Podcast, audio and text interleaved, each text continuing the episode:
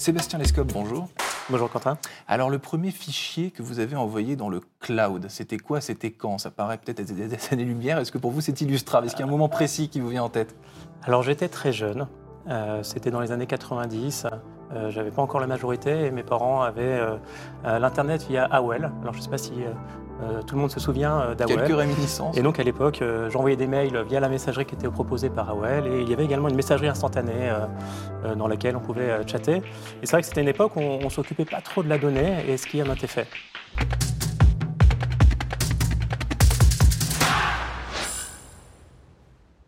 Bonjour à tous et bienvenue au Talk Décideur du Figaro, donc que vous pouvez réécouter euh, en podcast. Aujourd'hui, mon invité euh, s'appelle Sébastien Lescope. Il est PDG de Cloud Temple, euh, le temple du cloud hein, souverain européen. On va en reparler. Sébastien Lescope, donc question peut-être un peu candide qui fait écho à ma première question, mais c'est cet univers du cloud. Vous le découvrez à quel moment? Enfin, personnellement, je, je crois avoir compris, mais professionnellement, à quel moment vous découvrez cet univers assez peu illustrable qui s'appelle le, le cloud?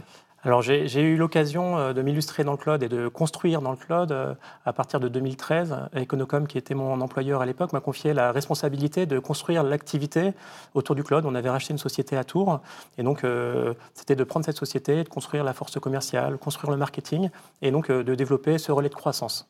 Donc c'était donc quelque chose, une mission finalement qu'on vous avait euh, confiée euh, chez, un précédent euh, employeur. Vous avez travaillé chez Devoteam à la Société Générale et donc chez Econocom, vous venez de le dire, toujours sous ce spectre de, l'IT, de, la, tech. Est-ce que vous diriez aujourd'hui que votre job que vous avez, il est, fidèle finalement à la, carrière, au parcours que, vous avez fait? Ma carrière est très cohérente. En effet, euh, j'ai commencé dans le consulting, euh, accompagner les DSI dans leur transformation numérique, et par la suite, j'ai eu un métier plus opérationnel, chez plutôt chez des doueurs, chez des infogérants, chez des fournisseurs de cloud. Et là, j'arrive dans une société euh, de tech avec une vraie- véritable capacité d'innover, de nous différencier, et un projet de, croissance et d'évolution qui est vraiment, euh, euh, vraiment attirant. Alors, on a parlé de l'espace-temps déjà plusieurs fois. On a parlé d'AOL au tout début Mm. de, de notre échange. Vous êtes CEO depuis presque six ans, euh, une éternité finalement au, au regard du digital. Qu'est-ce, que, euh, qu'est-ce qui a fondamentalement, fondamentalement changé euh, en, en six ans dans, euh, dans le cloud, dans entre euh, l'image à la fois Mm. euh, en coulisses chez les professionnels et surtout l'image publique euh, qu'il renvoie Parce que le cloud aujourd'hui, c'est pas une masse difforme. Euh, C'est quelque chose qui est, c'est un terme, un univers qui apparaît dans les médias, dont les gens parlent. Beaucoup de choses. C'est un, c'est un domaine qui évolue euh, beaucoup. On va dire sur les cinq dernières années, euh, les décisionnaires informatiques euh, se sont fortement sensibilisés et ont appris à mieux consommer le cloud. À l'époque, euh, on avait toujours Azure, Google et Amazon qui étaient déjà très, très C'était du présents. bricolage fina- fina- finalement. Non, ce n'était pas du bricolage, euh, mais on- les DSI étaient conscients qu'ils devaient aller vers le cloud, mais à l'époque, on- on n'était pas forcément conscient de ce que ça pouvait apporter, en fait, et surtout des pièges euh, que ça présentait. Euh, par la suite, il y a tout un, côté euh, euh, sensibilisation des particuliers autour de la donnée avec le RGPD, euh, donc l'utilisation des données personnelles. Euh, là, il y a une norme sur le cloud qui s'appelle SecMuCloud, qui euh, permet de définir un, un référentiel de cloud pour l'ensemble des fournisseurs, qui a été édité par l'ANSI il y a maintenant trois ans. Euh, on est très peu à s'y conformer. Mais le- le- ça- la, la technologie évolue très vite, les normes évoluent très vite, la sensibilisation aussi des, des- des consommateurs évolue très très vite. Euh, et on se rend compte aujourd'hui que l'usage du cloud n'est plus le même. Le, le sujet est devenu en fait finalement de plus en plus essentiel à, à la mesure qu'il est devenu le plus important pour les entreprises et dans, euh, dans les foyers. Aujourd'hui, le, le nombre de data qu'on consomme Mm. et qui viennent dans le cloud sont infiniment supérieurs à, ça- à- à il y a six ans. Le, le cloud, c'est plus uniquement un sujet technique. C'est devenu un sujet. Alors, c'est un sujet euh, métier pour les entreprises. Pour les particuliers, euh, ça peut être un, un sujet euh, d'usage, de protection également de, de, de ces données. On, on se rend compte que les, la consommation du cloud n'est plus la même aujourd'hui. Pour vous donner un ordre d'idée, une entreprise aujourd'hui consomme environ 2,7 clouds en France. C'est-à-dire que on ne réfléchit plus à quel cloud je veux atteindre, c'est plutôt quel est mon applicatif métier, quels sont ces, enjeux métiers qui le contournent, euh, et en fait euh, après je vais aller chercher la bonne architecture, le bon cloud pour aller consommer en fait euh, derrière euh, ce dont j'ai réellement besoin. Sébastien Lescope, vous avez prononcé tout à l'heure un mot que je trouve intéressant. Vous avez parlé de pièges. Vous disiez les, on n'était pas au courant à l'époque des pièges que cela engendrait. Alors quels mm. étaient ces pièges à l'époque et quels sont-ils aujourd'hui? Parce que j'imagine euh, qu'à la mesure que le cloud devient capital essentiel euh, dans les vies des entreprises, dans la vie de, tout le monde finalement, vous et moi, euh, comment ont évolué ces, pièges que vous avez évoqués sans les évoquer Alors le, piège qui est le plus basique dont on parle tout le temps, c'est quand vous mettez un pied dans le cloud, faites très attention à votre consommation parce que en fait vos usages évoluent et comme en fait vous êtes sur un paiement à l'usage, forcément votre votre euh, votre prix peut évoluer très très vite. Et donc votre facture peut évoluer très très vite. Euh, donc ça, c'est un premier piège. L'inflation du cloud. L'inflation du cloud. Et il euh, faut savoir que les entreprises consomment de plus en plus de données. Les besoins évoluent chaque année. donc forcément, le choix qui était structurant à un moment, il faut s'assurer en fait qu'il soit pérenne dans le temps. donc il y a, toute la partie tarification, mais également la partie pour des sociétés dont euh, la donnée qui était confiée à l'hébergeur était stratégique, il y a des sujets de souveraineté qui commencent à apparaître. On se rend compte en fait qu'en allant travailler avec certains Américains, on n'est pas forcément protégé des lois extraterritoriales et que du coup un avantage concurrentiel, une propriété intellectuelle qui nous appartient, peut être en fait euh, euh, euh, lu ou en tout cas peut arriver en fait dans de mauvaises mains. Donc ça, on se rend compte aujourd'hui un, mouvement de certains décisionnaires qui souhaitent nous confier euh, sur des clouds plus souverains certaines parties de leurs données. Je peux vous donner un, exemple si ça vous intéresse. Avec bonheur, mais ce que vous décrivez, c'est une certaine géographie du cloud finalement, une certaine diplomatie aussi, on peut, on, peut dire ça. Alors là, en effet, on est sur un sujet un peu géopolitique, mais qui est, un vrai sujet, hein, un sujet stratégique. On se rend compte de plus en plus que la donnée est stratégique. Euh, que, et donc donnée, certaines données doivent être, être protégées, mais, pas toutes. C'est-à-dire qu'il ne faut pas non plus tomber dans la gamme de euh, j'ai besoin de tout surprotéger. On a besoin d'agilité, on a besoin d'aller vite, on a besoin d'innover, et il faut trouver le juste compromis. Alors je peux vous donner un exemple client, le, le Neoen, euh, qui est un, beau champion français, euh, leader de l'énergie renouvelable, 4,5 milliards euh, de, valorisation boursière.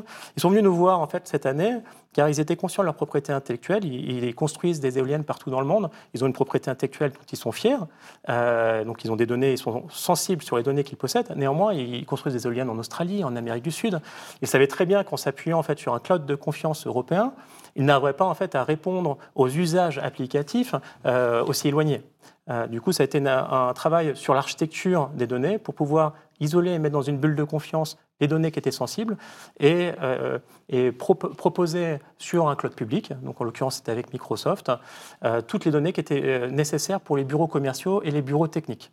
Mmh, parce que si on sait, finalement, on parlait de symbolique un peu au début de, géographie, justement, à, l'instant, ben, si aujourd'hui euh, les entreprises et, beaucoup, beaucoup de personnes ont, réalisé euh, quelle était l'ampleur du cloud, il y a encore beaucoup de personnes qui ne savent pas où sont euh, leurs données à l'instant où, ils parlent. C'est encore une donnée très, très, mmh. très opaque, je crois.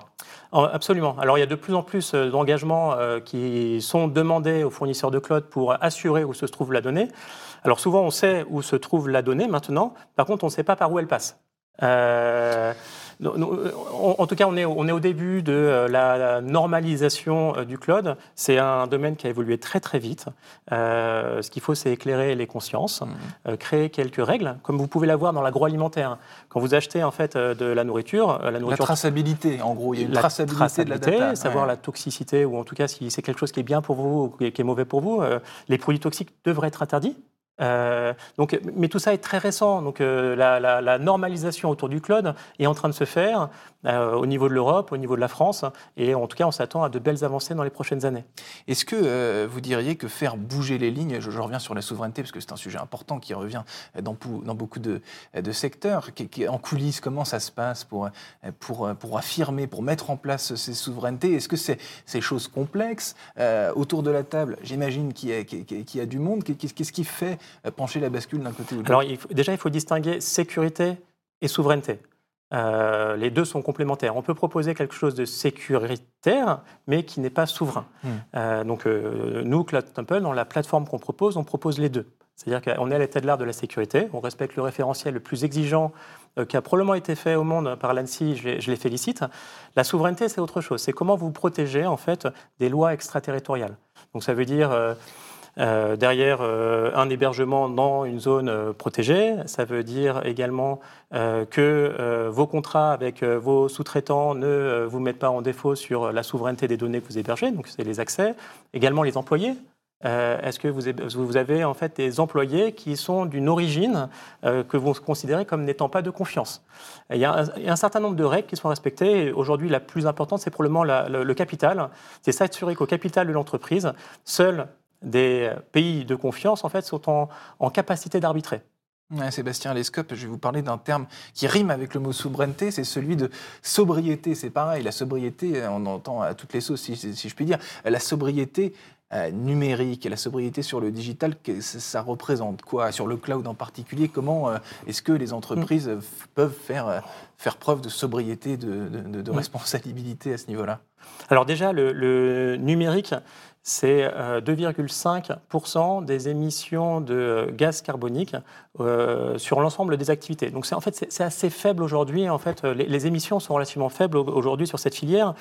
Mais en fait, ce qui nous préoccupe, c'est pas forcément la quantité aujourd'hui qui est émise, c'est surtout son évolution. Comme je vous disais, en fait, on consomme de plus en plus de mmh. données. Les data centers en fait se propagent comme des champignons, euh, et on prévoit en fait dans les, en 2040 une évolution de 60%. Et c'est la plus grosse, c'est la filière qui évoluera le plus en termes de, pollution. Euh, donc ça, on le sait déjà. Donc il s'agit de. Alors c'est euh, j'imagine que c'est une. On, a tiré la ligne. Aujourd'hui, justement, c'est on peut agir. Alors on peut agir déjà sur l'existant. Alors quand on est fournisseur de, de cloud, c'est en travaillant sur des technologies, sur des designs qui sont moins énergivores, en travaillant avec des partenaires qui sont aussi également consciencieux. Mais surtout, en fait, vous vous rendez compte que le plus lourd, c'est la tendance. Donc pour travailler sur la tendance, c'est comment je suis capable de travailler avec mes clients sur le meilleur chemin. Comment je peux répondre à leurs enjeux numériques en consommant moins hmm. euh, et ça, c'est euh, tout simplement en mettant des critères de sobriété dans les projets. Comme vous, quand vous prenez le vélo, du covoiturage, vous savez, en fait, vous pouvez savoir quelle est votre empreinte. Et en fait, euh, à, coût égal, c'est-à-dire le coût, c'est très personnel, en fait, vous pouvez choisir d'aller prendre le vélo. Ben, c'est pareil pour les, dirigeants informatiques. Il faut les éclairer. Il y a souvent deux, trois scénarios, mais que ce critère de sobriété doit être présent en fait dans les décisions. Sébastien Lescope, dernière question. Est-ce que les Français sont de bons élèves? J'aime bien cette question parce qu'on pourrait la poser sur n'importe quel sujet, mais en matière de sobriété numérique, est-ce que les entreprises françaises sont, sont peut-être pas à la pointe, mais en tout cas font preuve d'exemplarité? Euh, c'est encore perfectible. C'est un sujet qui est nouveau dans le numérique. Donc, euh, je pense que la France n'est pas à la traîne. On a de euh, très beaux exemples, euh, comme le groupe Avril, qui, qui mettent en avant. Le groupe Avril, c'est le leader de l'agroalimentaire, l'un des leaders du groupe alimentaire, 7 milliards de chiffres d'affaires, 70 sites industriels en France. Et ils veulent leur SI exemplaire. Alors, un sujet, par exemple, qui permet de réduire son empreinte, c'est ce qu'on appelle le, plan de reprise d'activité. Aujourd'hui, on est habitué à avoir des applications qui sont 100% disponibles. Rien que le fait d'accepter euh, de, 15, minutes, de coupure, vous allez rentrer sur des architectures qui sont complètement différentes et du coup qui seront beaucoup moins énergivores. Donc c'est pour ça que quand vous prenez une décision, euh, il faut vraiment réfléchir à quels sont réellement vos enjeux derrière et les compromis que vous êtes prêts à faire. Merci infiniment, Sébastien Lescope, donc PDG de Cloud Temple. Merci infiniment d'avoir répondu Merci à beaucoup. questions pour le Talk Décideur du Figaro. À très bientôt. À bientôt.